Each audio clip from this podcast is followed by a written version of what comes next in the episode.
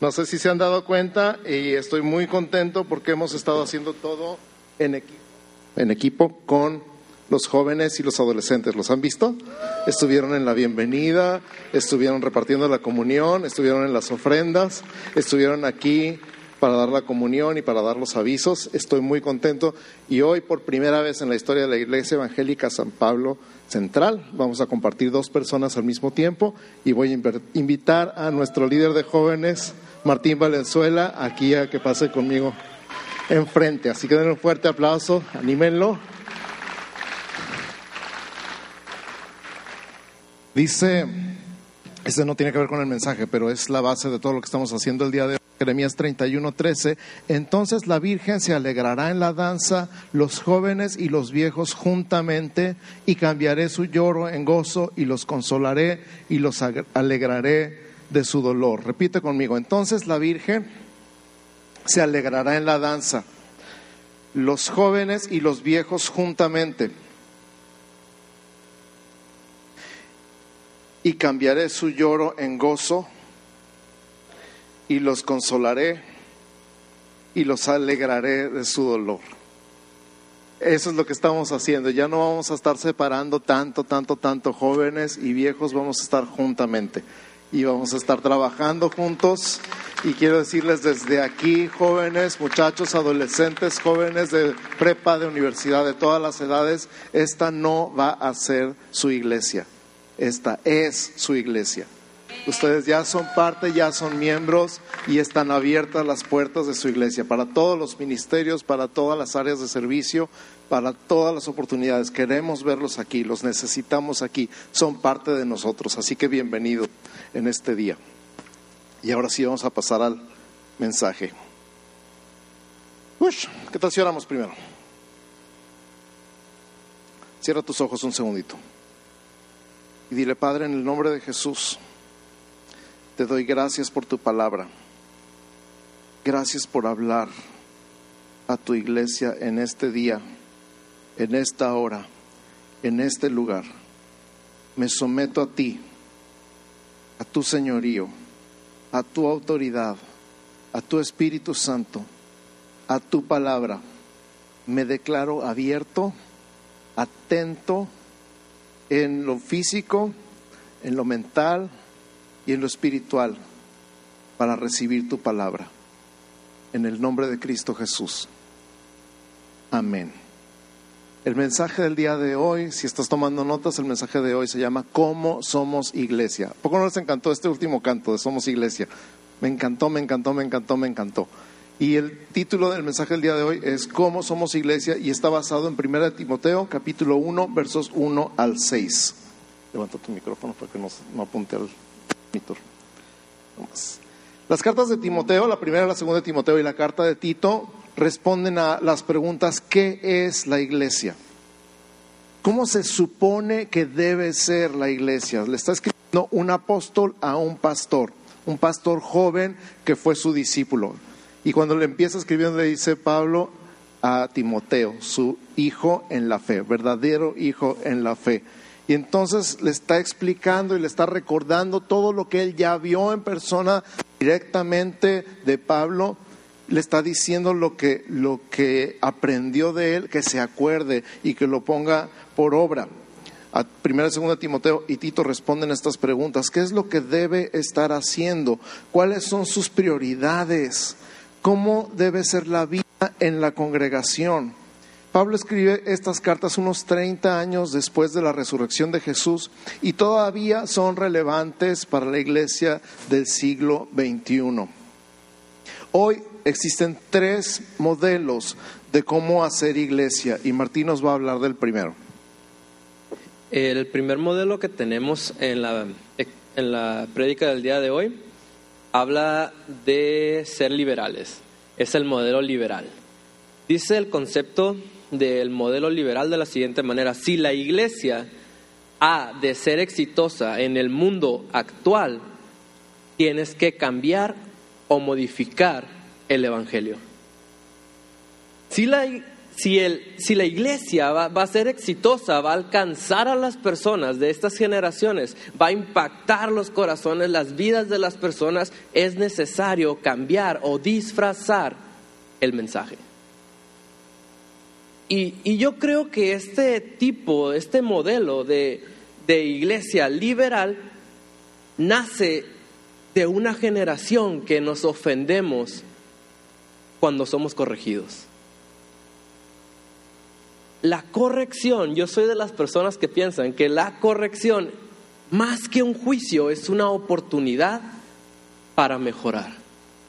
Una oportunidad para que Dios nos haga crecer, para que el Espíritu Santo nos haga madurar en Él.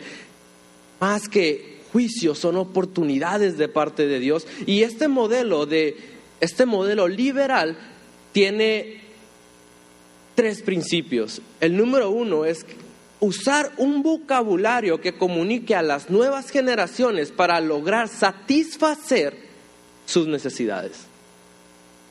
El segundo principio dice de la siguiente manera, cuidar que el mensaje no sea ofensivo para que sea bien aceptado. Y es lo que les decía en, en un principio, estamos siendo parte de una generación que se ofende cuando es corregida.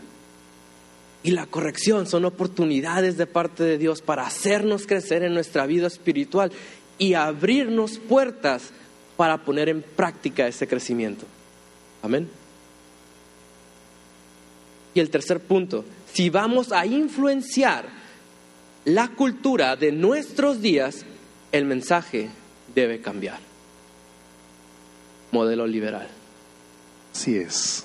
El segundo modelo es el modelo moderno, no tan liberal, pero moderno. No cambia o modifica el mensaje, pero se moderniza el método de comunicarlo. Ah, en el modelo moderno la gente dice, ok, podemos hablar el mensaje, no necesitamos cambiarlo, no importa que lo digamos igual, pero necesitamos otra forma de comunicarlo. Y entonces cuando dices, es que la iglesia necesita pantallas y necesita sonido y necesita luces y necesita música moderna porque si no entonces el mensaje no va a llegar lo cual es un error también. Tratar de hacer el mensaje más atractivo y creativo, como si estuviéramos en un programa de televisión. Buscar nuevas formas de presentarlo para llamar la atención y que sea mejor recibido. Parte de la teoría es que Dios nos entrega el mensaje y a nosotros nos toca idear la forma de presentarlo como un espectáculo llamativo. Este es el modelo moderno.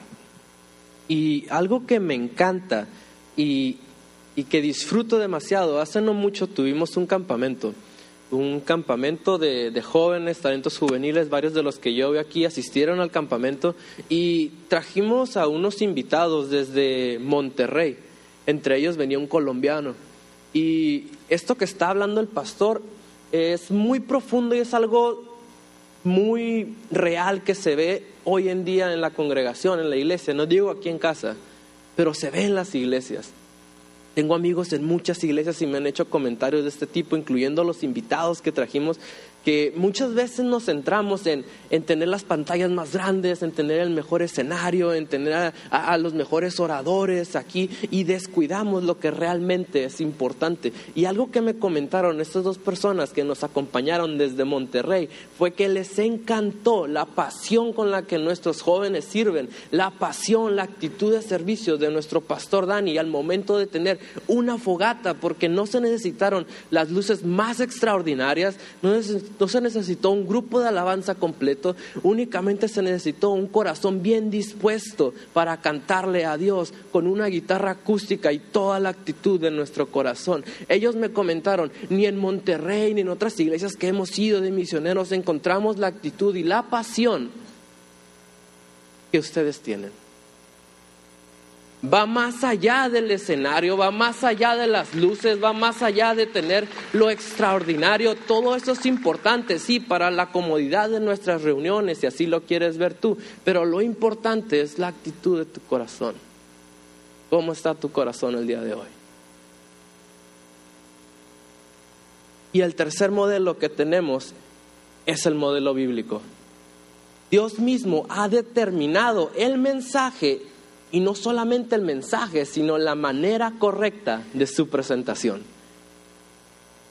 Tiene tres puntos para entenderlo un poquito mejor. El modelo bíblico comunica lo necesario y produce los resultados para los cuales Dios ha entregado dicho mensaje. Es efectivo para toda generación. Eso quiere decir que si hay un miembro en tu familia que aún no conoce o no ha recibido de Dios, ten por seguro y puedes descansar en que siendo creyente tú vas a ser salvo tú y toda tu casa. Y que este Evangelio es efectivo tanto para tus hijos, para tus nietos, para tu abuelo, para tu mamá, para tu papá, para tu hermano. No importa la generación, el Evangelio sigue siendo efectivo.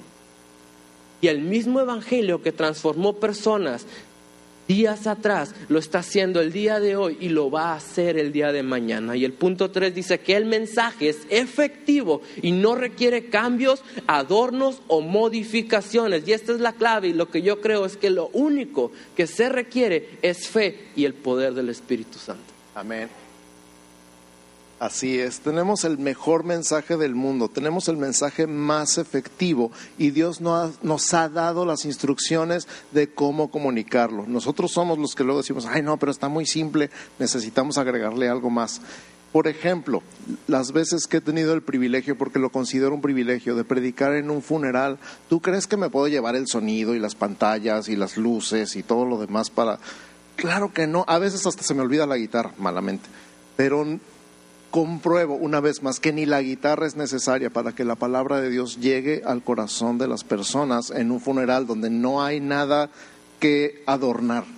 Simplemente se presenta el mensaje y se presenta como Dios lo diseñó que lo presentáramos y llega a lo más profundo del corazón. ¿Por qué? Porque tenemos el mejor mensaje del mundo, tenemos el mensaje más efectivo y tenemos las instrucciones de cómo presentarlo y vivirlo. Y esa es la clave. El mensaje se comparte viviendo. Di conmigo, el mensaje, mensaje. se comparte viviendo. Repítelo otra vez, el mensaje se comparte viviendo. En otras palabras, el mensaje eres tú. Voltea con tu vecino y dile, el mensaje eres tú. O sea, tú eres la Biblia que la gente lee. Más que tus palabras, más que lo que dices, lo que se ve. Qué padre cuando el audio checa con el video, ¿verdad? cuando oyen una cosa y ven otra, dicen, no, como que algo no. Pero cuando el audio checa con el video, tú eres la representación viva del mensaje que traes, entonces estás comunicando efectivamente una forma dinámica y palpable en el desarrollo diario de la congregación en comunidad. Digo conmigo comunidad. Comunidad significa ser más que espectadores. Digo conmigo otra vez comunidad. En una comunidad todos participan.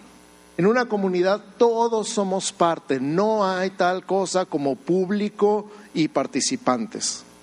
Esto no existe en la iglesia. La iglesia bíblica todos somos participantes. Es como lo que les decía una vez en la alabanza, ¿se acuerdan? En el cielo todos vamos a hacer coro. No va a ser la audiencia y el grupo de alabanza o el coro. Todos somos coro, todos levantamos nuestra voz alabando a Dios de la misma manera. Todos servimos, todos apoyamos, todos aportamos, todos colaboramos, todos participamos. Esto es comunidad. Esto es lo que muchos de ustedes cuando han llegado aquí a la iglesia han sentido y han dicho, es que se siente un ambiente tan bonito y así nos lo han dicho, se ve cómo se quieren, cómo se aman, cómo conviven, cómo platican en el desayuno. Eso es comunidad, eso es lo que sentiste, eso es lo que te atrajo, eso es lo que Dios usó para que pudieras escuchar y recibir el mensaje. Así fue diseñado por Dios.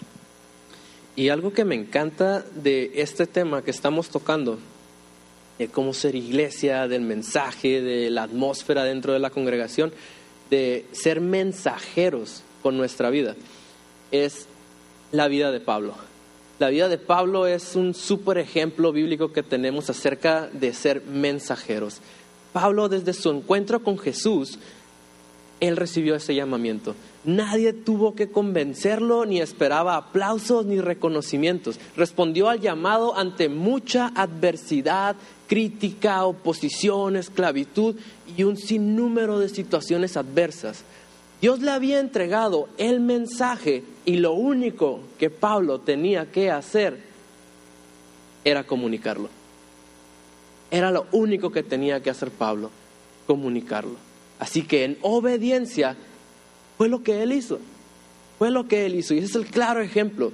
Y en todo momento, Pablo no solamente lo comunica el mensaje de lo que había hecho Jesús en su vida y lo que estaba por venir, simplemente él reconoce a Jesús como su Salvador a Dios como la única esperanza y solución a toda circunstancia. Ahora, iglesia, yo no sé qué circunstancia estés pasando, pero yo te invito a que te levantes y tomes una actitud de Pablo que por encima de cualquier situación que estés pasando en este momento, sea algo en tu familia, sea algo económico, muchachos, sea algo en sus escuelas, sea una relación tóxica que estén teniendo, sea presión social, sea el ambiente en tu trabajo. Yo no sé, pero Dios sí sabe.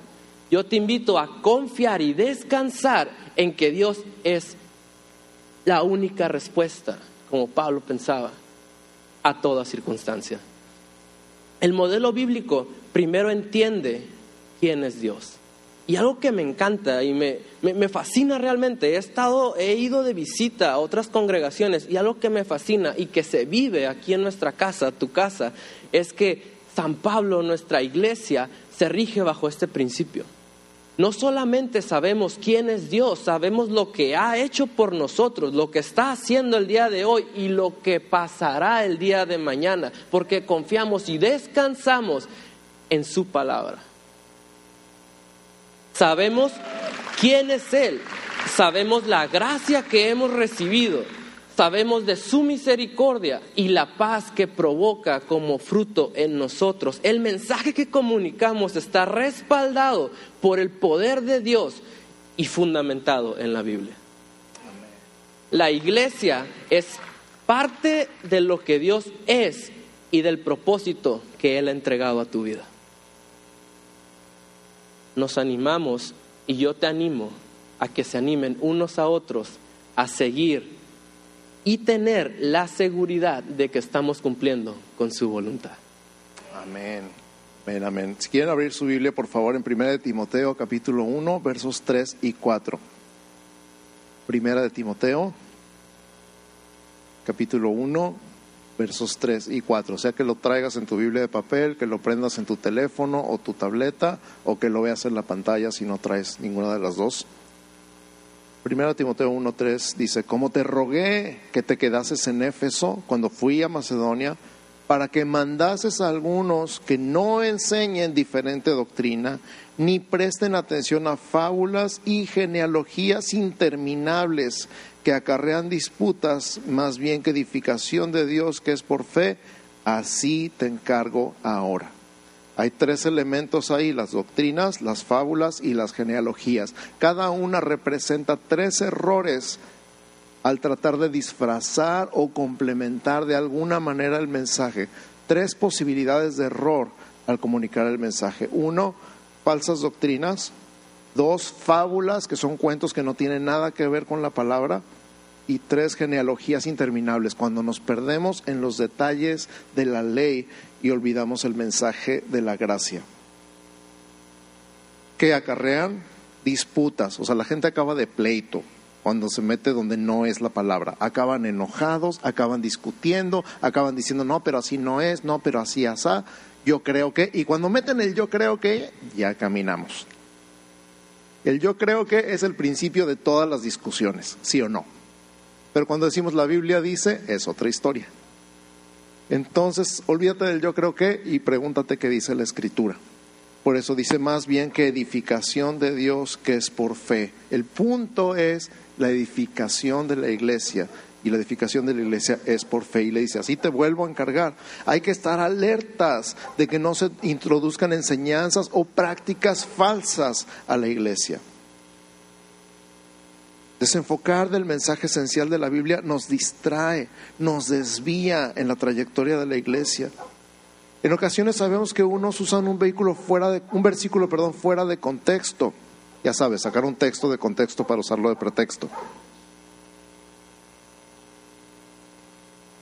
Otros cambian la aplicación diciendo, bueno, yo creo que lo que quiso decir aquí y se van por las tortas. Otros enseñan algo ajeno a la Biblia y otros lo adornan para no hacerlo ofensivo. Ya sabes que ofensivo es la palabra del siglo, ¿verdad? Me ofende. Entonces cámbiale. No, deja que te ofenda, ni modo. Te voy a decir la verdad y la verdad no peca, pero así es.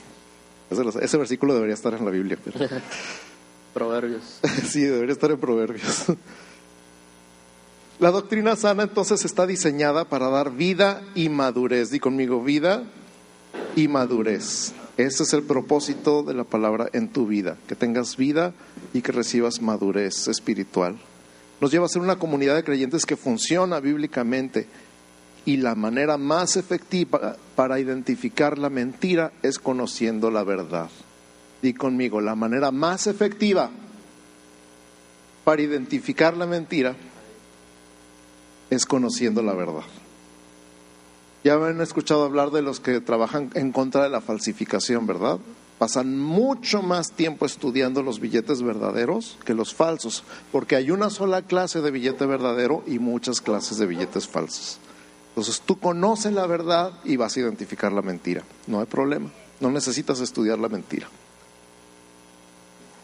dice la pastora que vengan a la escuela dominical. Y el pastor dice que vengan al instituto. De una vez me adelanto. Conocer la verdad no es acumular conocimiento, no se trata de datos históricos, es abrazar la obra del Espíritu Santo en tu vida, dejar que Él te transforme. El Espíritu Santo usa la palabra para transformarte, para llevarte de gloria en gloria, para llevarte a vivir amando a Dios y a tu prójimo. Tenemos un versículo, es primera de Timoteo 1.5 y dice de la siguiente manera, pues el propósito de este mandamiento es el amor nacido del corazón limpio y de buena conciencia y no de fe fingida. En otra versión dice, el propósito de mi instrucción es que todos los creyentes sean llenos del amor que brota de un corazón puro, de una conciencia limpia y de una fe sincera. Y todo esto es fruto del Espíritu Santo. El corazón limpio, la conciencia, la fe, son parte de lo que produce el Espíritu Santo en nuestras vidas como creyentes conforme vamos caminando con el Señor. Y amamos a la gente así de sencillo porque Dios nos amó primero. Es una verdad, es una realidad y es una atmósfera que se vive en nuestra congregación. Pueden llegar personas por nuestras puertas y acercarnos con toda la confianza del mundo, a darles un abrazo y a hacer esa atmósfera de amor de parte de Dios a través de nosotros para con la gente una realidad en sus vidas porque Dios nos amó primero. Así de sencillo, así de sencillo. Su presencia en nosotros produce una vida transformada en todo sentido. Cuando llegamos a los pies de Cristo o cuando tú vienes a la iglesia tal vez por primera vez completamente ajeno, no, no, no sabías, no tenías conocimiento o como le quieras poner, llegamos con un corazón duro un corazón endurecido, un corazón de piedra, y poco a poco el Espíritu Santo nos va transformando y nos entrega un corazón de carne. Ahora no solamente nos da un corazón de carne, sino nos da un espíritu nuevo para poder amar a la gente en su amor. Ezequiel capítulo 36, versos 25 al 27. Ezequiel 36, 25 al 27. Si lo quieren buscar ahí en su Biblia, por favor. Dice, os daré corazón nuevo y pondré espíritu nuevo dentro de vosotros. Y quitaré de vuestra carne el corazón de piedra y os daré un corazón de carne. Y pondré dentro de vosotros mi espíritu y haré que andéis en mis estatutos y guardéis mis preceptos y los pongáis por obra. Un corazón nuevo y un espíritu nuevo es la promesa de Dios en Ezequiel que se cumple cuando nacimos de nuevo. Cuando tú naciste de nuevo recibiste un corazón nuevo. Cuando tú naciste de nuevo recibiste un espíritu nuevo. Tu corazón, el que tenías antes era un corazón de piedra. ¿Cómo es un corazón de piedra? Duro. ¿Quién tenía un corazón duro antes de conocer a Cristo? Levante la mano. Mira alrededor. No se hagan, los que no levantaron la mano también, nomás que les da pena levantar. Insensible, nada lo podía mover. Egoísta, necio. Ya no le sigan porque luego me ofendo. Ay, sí. Conozco a muchos varones en la pandilla, hemos platicado mucho de esto, de la enseñanza de los hombres no lloran y que hay que endurecerse, hay que estar duro y que no se vea, que no se noten tus emociones, no muestres nada, cara de palo. Aguántese. Y nomás conocimos a Cristo, nos cambió el corazón y ahora no hay quien nos pare. ¿Por qué? Porque toda esa insensibilidad se convirtió en sensibilidad. Pero no es una sensibilidad mala, es sensibilidad al mover del Espíritu Santo, es sensibilidad a la voz de Dios en tu vida, es un corazón sensible, tierno para Dios. Y ese es el punto, para Dios un espíritu nuevo que era incapaz tu espíritu muerto de comunicarse con Dios. Nuestro espíritu es la parte de nosotros que se comunica directamente con Dios. Y me encanta poner el ejemplo, si tú tienes una extensión de luz que le falta una patita a la clavija, ¿para qué te sirve? Para nada, es incapaz de conectarse a la electricidad. La electricidad está ahí, siempre ha estado ahí. Todo lo que necesitas es conectarte, pero eres incapaz porque te falta una parte. Y cuando naces de nuevo es como si Dios cortara esa clavija y pusiera una nueva que tiene todas las patitas. Y te conectas a la electricidad y dices, wow, no sabía que esto estaba aquí. Siempre ha estado ahí. Lo que pasa es que no podías acceder a Él. Dios te dio un corazón nuevo y Dios te dio un espíritu nuevo. Y si tú no le has entregado tu vida a Cristo y no has recibido este corazón nuevo, todavía estás con el corazón de piedra, uno ha recibido este espíritu nuevo y dices, Dios, todavía no te encuentro por ningún lado, pero ya estás aquí el día de hoy. Al ratito te voy a decir cómo. Cómo hacer este cambio, esta transacción con Dios, de un corazón nuevo y un espíritu nuevo. Y entonces dice, voy a poner mi espíritu dentro de ti y me voy a encargar, yo mismo me voy a encargar de que puedas andar en mis estatutos y guardar mis preceptos y ponerlos por obra. En otras palabras, todo eso de lo que tú nunca has sido capaz, dice, yo me voy a encargar, déjamelo a mí, yo me encargo, yo pongo mi espíritu en ti y ahora yo voy a manejar el carro hasta un lado. La vida cristiana no depende entonces de las circunstancias o de la moda. Repite conmigo, la vida cristiana no depende de las circunstancias o de la moda. Entregarnos a Dios es el primer paso de una nueva vida. En esta nueva vida el Espíritu Santo desarrollará en nosotros el carácter de Jesús. Di conmigo el carácter de Jesús. Imagínate pensar como Jesús, hablar como Jesús actuar como Jesús. Representar a Jesús en tu matrimonio, con tus hijos, con tus jefes, con tus empleados, con tus compañeros de trabajo, con tus vecinos,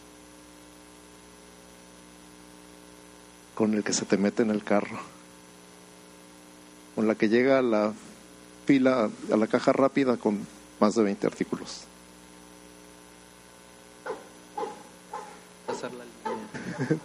que se te mete en la línea. Cuando ya estás a punto de pasar y... ¿Qué te sale? Aleluya. Pensar como Jesús, hablar como Jesús, actuar como Jesús, es el Espíritu Santo dentro de ti forjando el carácter de Jesús en tu vida. De eso es de lo que está hablando este versículo. En otras palabras, amar a Dios y amar a la gente amar a Dios y amar a la gente. Amar a Dios y amar a la gente. Hay gente fácil de amar y hay gente no tan fácil de amar, ¿verdad? Lo reconozco. Hay gente que cuesta más trabajito. Dices, Dios, amalo tú porque yo lo mato.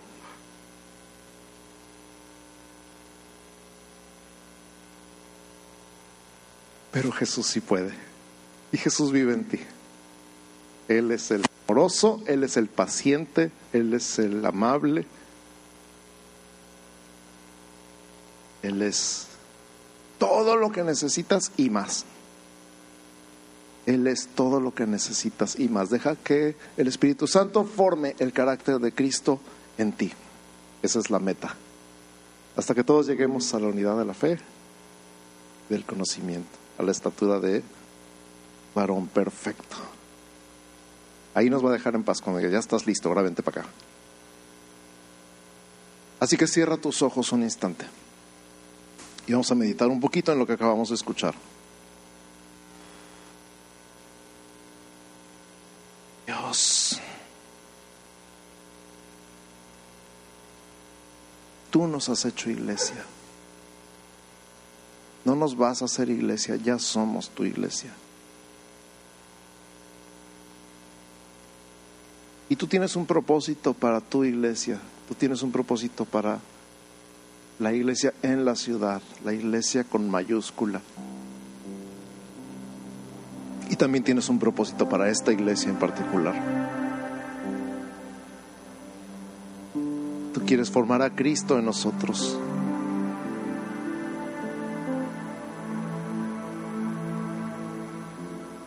Tú quieres formar a Cristo en mí. Tu Espíritu Santo por tu palabra.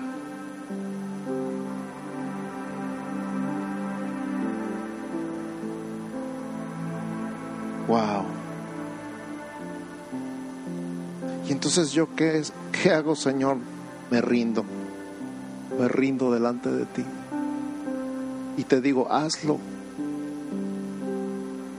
No me opongo. No voy a poner resistencia. Hoy decido quitar mis ojos y mi enfoque de todo lo que me falta y de todo lo que nos falta como iglesia y ponerlos en ti, en tu palabra, en tu presencia, en tu poder, en tu Espíritu Santo, en lo que tú quieres hacer en mí y en esta comunidad. ¿Quieres hacer esta oración conmigo? Dilo en tus propias palabras. Hoy quito los ojos de mí mismo y los pongo en ti. Hoy quito los ojos de todo lo que puede faltar en esta iglesia, de todos los errores, de todas las fallas, de todos los defectos, de todos los problemas que pueda llover. Hoy decido quitar los ojos y ponerlos en ti, en tu palabra, en tu mensaje.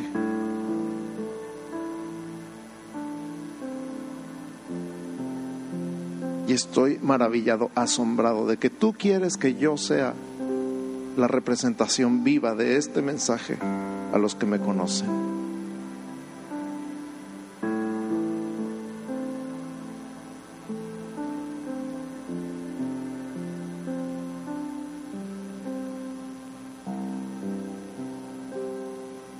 Iglesia, más allá de lo poderoso y grande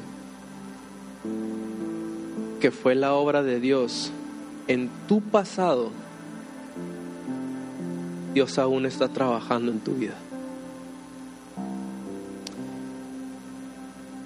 Dios aún está trabajando en tu vida. Y lo mejor siempre está por venir. Padre, te damos gracias el día de hoy. Gracias porque eres bueno, Señor. Gracias por el privilegio de de estar aquí, Señor, de ser parte de esta comunidad, de, tu casa, de, de tu iglesia, Señor. Cuán grande privilegio es ser portador de ese nombre. Somos iglesia. Gracias porque nos has elegido de diferentes partes, Señor, para ser portadores de un mensaje vivo y efectivo que se comunica a través de nuestro andar. Gracias por la transformación tan poderosa que estás haciendo con tu Espíritu Santo en nuestras vidas día a día. Gracias por los días llenos de gracias, Señor, que hemos pasado a tu lado, pero te agradecemos, Señor, nuevamente porque no se comparan en nada por lo que está por venir, Señor. Tus hijos creemos que lo mejor siempre está por venir y si tú lo has dicho, así será. Llévanos a descansar, Señor, en tus promesas, en tu gracia. Danos tu paz, Señor. Espíritu Santo, gracias por la obra que estás haciendo. Gracias por este mensaje efectivo que es para toda generación, por darnos el modelo perfecto de cómo ser iglesia, de cómo hacer iglesia. Llévanos a descansar en que lo único que tenemos que hacer es comunicar lo que tú ya nos has dado, Señor. Te damos gloria, te damos honra, alabanza y reconocemos que eres tú a través de nosotros. En el nombre de Jesús. Amén. Y amén. amén. Si tú nunca le has entregado tu vida a Cristo, pero lo quieres hacer, si no habías entendido esta parte de que Dios es el que se encarga de todo, de que es por su gracia, que es por creer en Él y no por lo que tú puedas hacer. Y hoy quieres hacer esta oración de entrega, decir, hoy entendí, Señor, hoy entendí que no es por mí, que es por ti. Una vez más, todos con los ojos cerrados, por favor. Vamos a hacer esta oración. Es una transacción, es un trato con Dios. los tratos en nuestros tiempos con los hombres se necesitan firmas, se necesitan documentos, se necesitan testigos, se necesitan notarios porque no confiamos uno en el otro, porque es muy fácil transarnos unos a otros. Pero Dios toma tu palabra como suficiente. Para Dios tu palabra es suficiente. Si tú dices acepto, es suficiente creo en ti es suficiente. Entonces yo voy a hacer una oración más o menos así, Señor Jesús.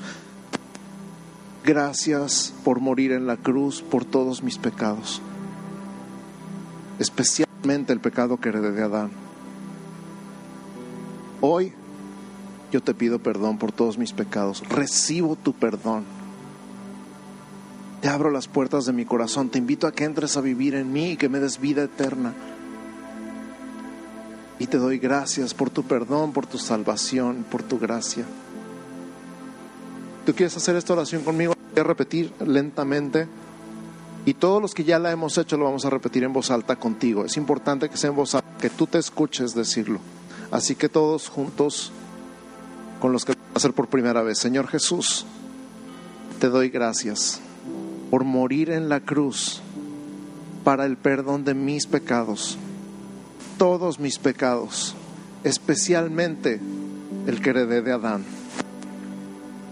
Yo te pido perdón, recibo tu perdón, te doy gracias por tu perdón, por tu gracia.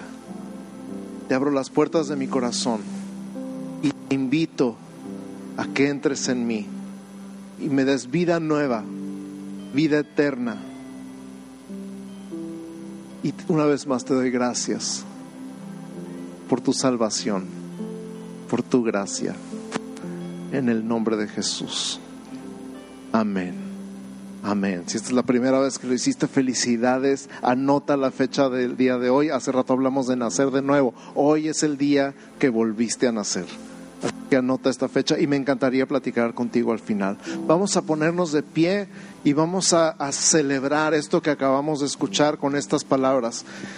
Este canto me fascina porque lo cantamos hace rato, dice, seremos la generación que danza, que danza por tu grande amor, oh Dios. Seremos la generación que grita, que grita por tu grande gloria, Dios. Entonces vamos a que cheque el audio con el video, ¿sale? Los voy a invitar a que pasen aquí enfrente y vamos, en lo que pasan aquí enfrente y vamos a empezar a cantar, voy a declarar la bendición sobre ustedes. Iglesia, que el Señor te bendiga y te guarde. Que el Señor haga resplandecer su rostro sobre ti y tenga de ti misericordia. Que el Señor alce sobre ti su rostro y ponga en ti paz. En el nombre de Jesús. Amén. Amén.